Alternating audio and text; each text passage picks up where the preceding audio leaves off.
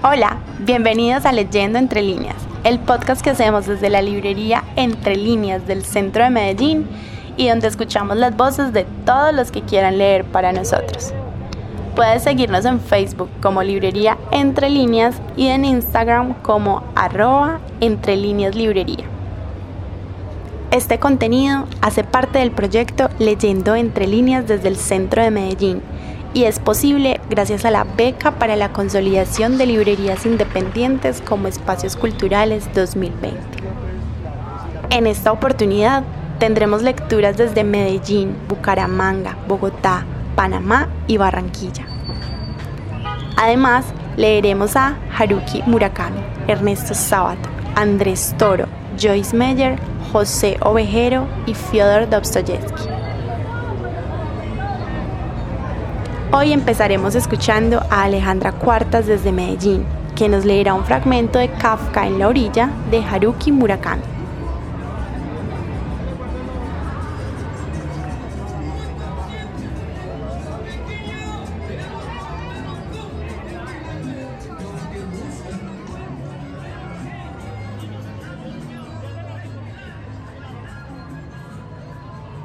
Hola, mi nombre es Alejandra Cuartas y el día de hoy les quiero compartir un fragmento del libro Kafka en la orilla de Haruki Murakami. Lo que yo deseo, la fuerza que yo busco, no es aquella que te lleva a ganar o a perder. Tampoco quiero una muralla para repeler las fuerzas que lleguen del exterior. Lo que yo deseo es una fuerza que me permita ser capaz de recibir todo cuanto proceda del exterior y resistirlo. Fortaleza para resistir en silencio cosas como la injusticia, el infortunio, la tristeza, los equívocos, las incomprensiones. Les recomiendo mucho la lectura de Kafka en la orilla de Haruki Murakami. Este libro, en este libro podemos encontrar el viaje de Kafka Tamura, un chico que se va de casa de su padre para convertirse en el joven de 15 años más fuerte del mundo en el camino conoce a varias personas que le ayudan a lograr su objetivo.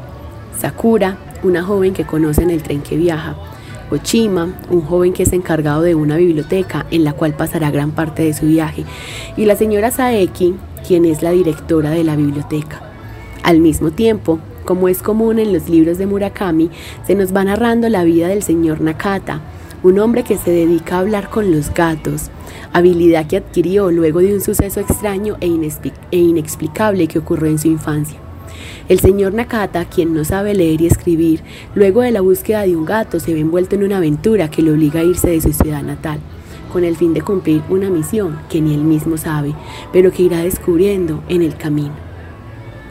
Para mí eh, este libro es una gran obra maestra, eh, me gusta muchísimo la literatura de Murakami, he leído varias, varias de sus obras, pero para mí Kafka en la orilla es mi libro favorito eh, de él y mi libro favorito de toda la literatura.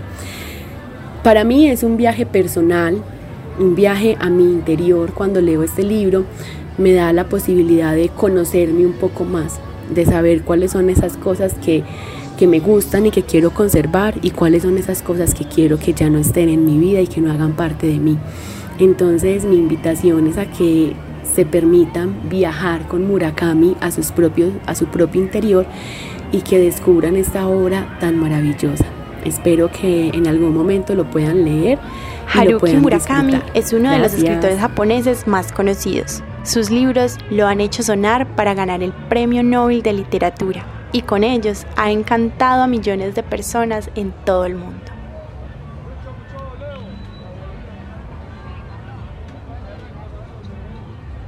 Ahora vamos para Panamá, donde Sara López nos compartirá un texto sobre la adicción al sexo, escrito por José Ovejero.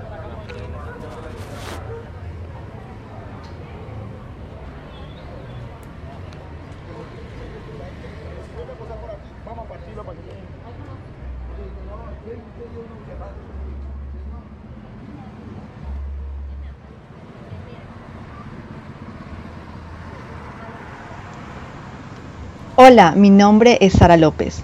Les saludo desde Panamá y me alegra muchísimo participar en este podcast. El libro que recomendaré se llama Drogadictos de la editorial de mi page. Lo recomiendo porque es muy sencillo de leer y a su vez es entretenido. Son 12 relatos, cada uno de un autor y adicción diferente. Para este ejercicio escogí un corto fragmento sobre la adicción al sexo. Espero queden antojados de leer las demás historias. El secreto. Hacerse adulto significa aprender a guardar secretos. Un niño no sabe hacerlo. El deseo de revelar es demasiado fuerte, irresistible la tentación de sentirse importante, el centro de las miradas en el momento en el que desvela lo que sabe. Hacerse adulto es callar, vivir con el silencio, con lo no dicho, presente entre nosotros y las personas que nos rodean. Un secreto como un sólido interpuesto, un secreto como un bloque de hielo que nos separa y aleja. El grado de intimidad que tenemos con el otro, la calidad de la relación, no lo define tanto lo que decimos como lo que callamos. Y siempre callamos algo. George Steiner dijo que la dignidad humana consiste en tener secretos y que el secreto nos hace fuertes. Y sin embargo, todo secreto lucha por salir a la luz. Aguarda la menor ocasión, cualquier descuido de la voluntad para abrirse paso hacia el exterior. Un lapsus, un momento de debilidad, ese instante en el que nos sentimos tan a gusto con alguien que creemos poder contarlo todo. El arrepentimiento llegará demasiado tarde. Un tópico del amor romántico hace afirmar a la pareja de enamorados, no habrá secretos entre nosotros. Una frase que se pronuncia con facilidad, una promesa de entrega absoluta Drogadictos al otro. es un libro que fue publicado en 2017 y que reúne narraciones de artistas de toda Hispanoamérica, donde narran las diferentes adicciones que han vivido. José Ovejero es un escritor español, ganador de premios de poesía, ensayo y novela. Su novela, La invención del amor, fue ganadora del Premio Alfaguara de Novela 2013. Ahora volvemos a Medellín, donde Andrés Felipe Toro nos leerá un fragmento de El Diablo en Pelota, un libro de su autoría.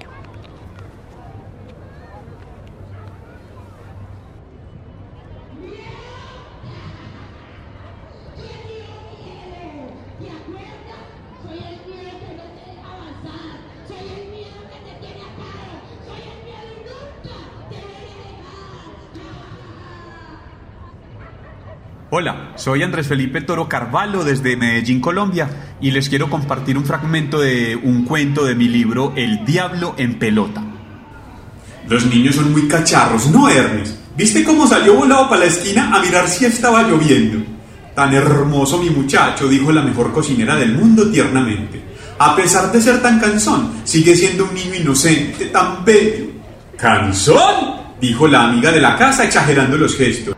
Pero si es peor que tener una vitoria debajo del brazo. Por los dientes de morder a Cristo le digo que prefiero sentarme en un hormiguero de hormigas monas a tener que cuidarlo un día entero. Yo no me explico cómo es que haces vos, querida. No, tampoco. A mi carrasquito hay que saberlo llevar. Pues lo sabrá llevar usted, mijita, porque yo sí no tengo paciencia.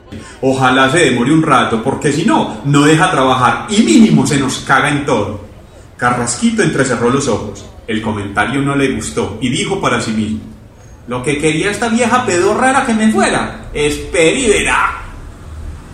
Recomiendo leer este libro porque es divertidísimo, además porque ese título le queda como anillo al dedo, porque los cuentos que relata son de un niño muy travieso que habitó la Medellín de los años 50. Carrasquito, conocido como el loco Carrasquilla en el barrio El Poblado, es uno de esos personajes inolvidables que está y estará ligado a la historia de ese barrio y sus inmediaciones. Oiga, era tan necio, tan inaguantable, tan atravesado que mejor dicho, cuando llegó la hora de ponerle el nombre al texto, la expresión el diablo en pelota quedó tan precisa que apenas fue el culo para los calzones, mejor dicho. El libro es una colección de 12 cuentos relatados de manera muy amena, con Andrés un sabor Felipe muy Toro paisa. es un escritor Es tan, antioqueño. pero tan Su paisa que la primera obra con la que se llamada imprimió El Diablo en era de Pelota frisoles. está cargada de un todo. lenguaje costumbrista y tradicional y fue publicada este 2020 por la editorial Fallidos Editores, una editorial independiente de la ciudad de Medellín. El viaje por las letras continúa en la voz de Alejandra Suárez, que desde Bogotá nos comparte un fragmento de Noches Blancas de Fyodor Dostoyevsky. Escuchémosla.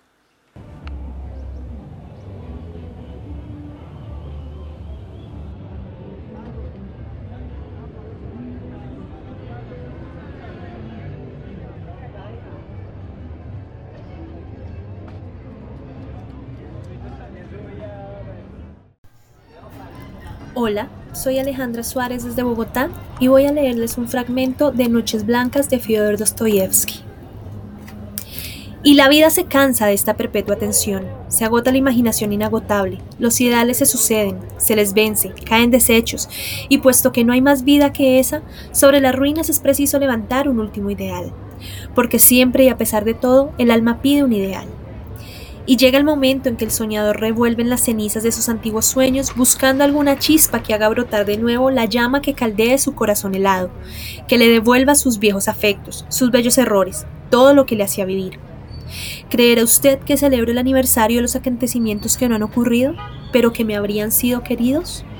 Imaginaciones. ¿Y celebrar esos aniversarios cuando mis estúpidos sueños ya no existen? Porque ya no sé soñar, Comprenderá usted, amiga mía, que es un comienzo de entierro. ¿Creerá usted que consigo acordarme del color de los lugares en donde he pensado que podría ser feliz? Y he vuelto para visitar esos lugares, me he detenido en ellos, he olvidado el presente, lo he reconciliado con el pasado irreparable y he errado como una sombra, sin deseo, sin fin. ¡Qué recuerdos! Me acuerdo, por ejemplo, de que aquí, hace precisamente un año y a esta misma hora, por esta misma acera, erraba solo, triste como hoy. Pero entonces aún no me preguntaba, ¿dónde están mis sueños? Por eso bajo la cabeza y me digo, qué deprisa pasan los años. ¿Qué has hecho? Mira cómo todo se ha vuelto frío a tu alrededor. Los años pasarán, tu soledad te abrumará cada vez más y llegará la vejez montada en un palo de escoba. Tu mundo fantástico palidecerá. Noviembre, diciembre, no más hojas en los árboles. Recomiendo este libro porque es un clásico que explota de una forma hermosa el sentir del ser humano en búsqueda permanente de la felicidad, de este ser humano soñador que, que sin importar la época vive entre, entre esa dicotomía de la realidad y el ensueño. Eh, nos encontramos ante la búsqueda de, esta felicidad efímera que se presenta en pequeños instantes y que a la larga es ilusión. Eh, Muchas gracias. Fyodor Dostoyevsky es uno de los escritores más importantes de la literatura rusa. Sus novelas y cuentos narran la vida en la época de los zares de su país. Crimen y Castigo es una de sus obras más importantes y en Entre líneas librerías puedes encontrar ediciones hermosas para disfrutar, atesorar o regalar. Desde el calor de Barranquilla, Gerson Brujés nos comparte un fragmento de El campo de batalla de la mente de Joyce Meyer.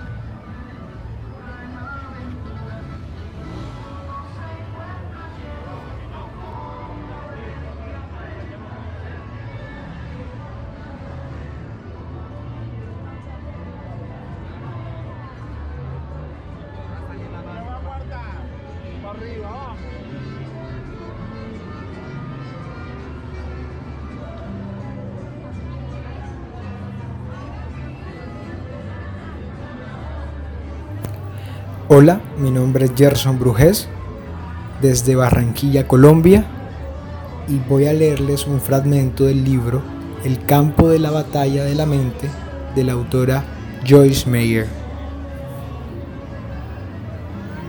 Nuestro ministerio se llama Disfrutando la vida diaria, y puedo decir por experiencia que verdaderamente podemos disfrutar de la vida al máximo al amar y obedecer la palabra de Dios. Escoge la vida, porque la mente puesta en la carne, que es sensación y razón, sin el Espíritu Santo, es muerte. Muerte que comprende todas las miserias que brotan del pecado, tanto aquí como en lo en adelante. Pero la mente puesta en el Espíritu Santo es vida y paz, para el alma, tanto ahora como para siempre.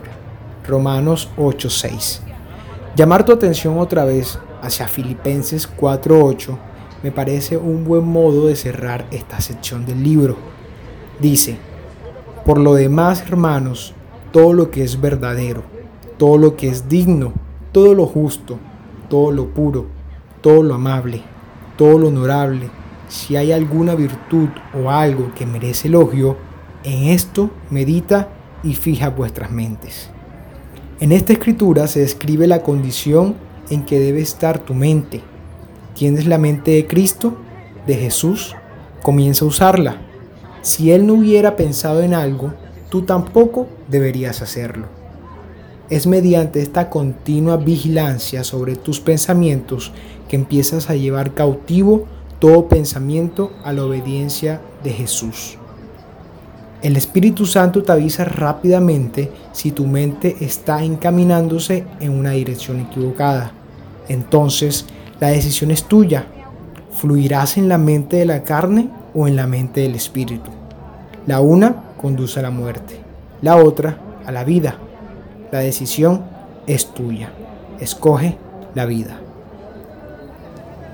Bueno, recomiendo este libro, El campo de la batalla de la mente, de la autora Joyce Meyer, porque de verdad es un contenido muy valioso, principalmente porque nuestra vida tiene un creador y lo llamemos Dios, Jesús o como cada una de las personas que están escuchando este audio puedan denominarlo.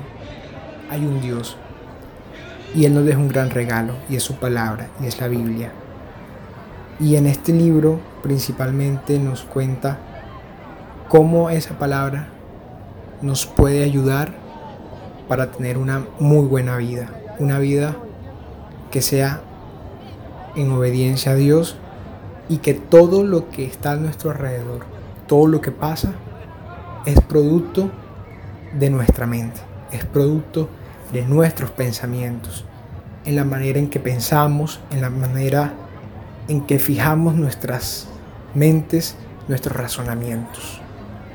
Este es un gran contenido, el campo de la batalla. Joyce de la mente Meyer es una escritora de literatura cristiana que con su obra ha recorrido el mundo y ha dejado enseñanzas para las personas que buscan en sus libros respuestas a muchas preguntas.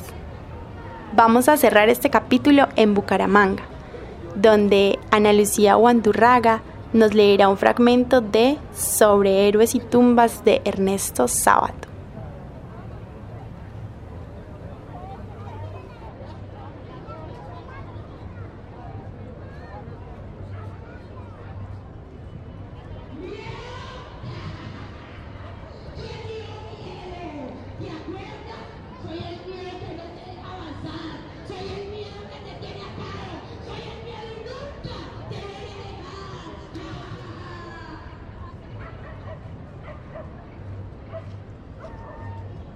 Hola, soy Ana Lucía Guandurraga Ballesteros desde Bucaramanga, Santander, y vengo a leerles un fragmento de la novela sobre héroes y tumbas de Ernesto Sábato.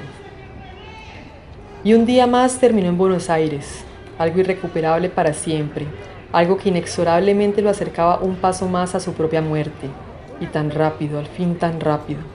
Antes los años corrían con mayor lentitud y todo parecía posible en un tiempo que se extendía ante él como un camino abierto hacia el horizonte. Pero ahora los años corrían con creciente rapidez hacia el ocaso y a cada instante se sorprendía diciendo, hace 20 años cuando lo vi por última vez, o alguna otra cosa tan trivial pero tan trágica como esa, y pensando enseguida, como ante un abismo, que poco, que miserablemente poco resta de aquella marcha hacia la nada, y entonces, ¿para qué? Y cuando llegaba a ese punto, cuando parecía que ya nada tenía sentido, se tropezaba acaso con uno de esos perritos callejeros, hambriento y ansioso de cariño, con su pequeño destino, tan pequeño como su cuerpo y su pequeño corazón, que valientemente resistirá hasta el final, defendiendo aquella vida chiquita y humilde como desde una fortaleza diminuta. Y entonces, recogiéndolo, llevándolo hasta una cucha improvisada, donde al menos no pasase frío, dándole algo de comer, convirtiéndose en sentido de la existencia de aquel pobre bicho, algo más enigmático pero más poderoso que la filosofía, parecía volverle a dar sentido a su propia existencia, como dos desamparados en medio de la soledad que se acuestan juntos para darse mutuamente calor. Espero les haya gustado. Sobre héroes y Este es tumbas es, considerada favoritos. una de las novelas argentinas Adiós. más importantes del siglo XX. Sábato, que con El túnel y Abadón el exterminador completa su obra novelística, es uno de los escritores latinoamericanos más importantes. Así cerramos este capítulo de Leyendo Entre Líneas. Recuerda que puedes encontrarnos en Instagram como arroba entre líneas librería y en Facebook como librería entre líneas. Además que estamos ubicados en el edificio Los Búcaros en la avenida La Playa de la ciudad de Medellín y hacemos envíos a todo el país. Recuerda que puedes escucharnos en Anchor, Spotify, Google Podcast, Pocket Cast. Suscríbete y si te gustan estos episodios, te invitamos a que lo compartas para que otras personas nos escuchen o se animen a compartir el fragmento de su libro favorito. Yo soy Daniela Ortiz. Puedes seguirme en todas las redes como arroba dani o G con doble y latina. Y puedes ser parte de este podcast compartiendo tu fragmento favorito de un libro ingresando a bit.ly backslash el podcast de todos o enviándolo a yo leo entre líneas arroba gmail.com. Nos leemos en una próxima oportunidad. Leyendo entre líneas es un podcast realizado con los recursos del apoyo a librerías del Ministerio de Cultura y en el que participan personas que se dieron sus audios para fomentar la lectura.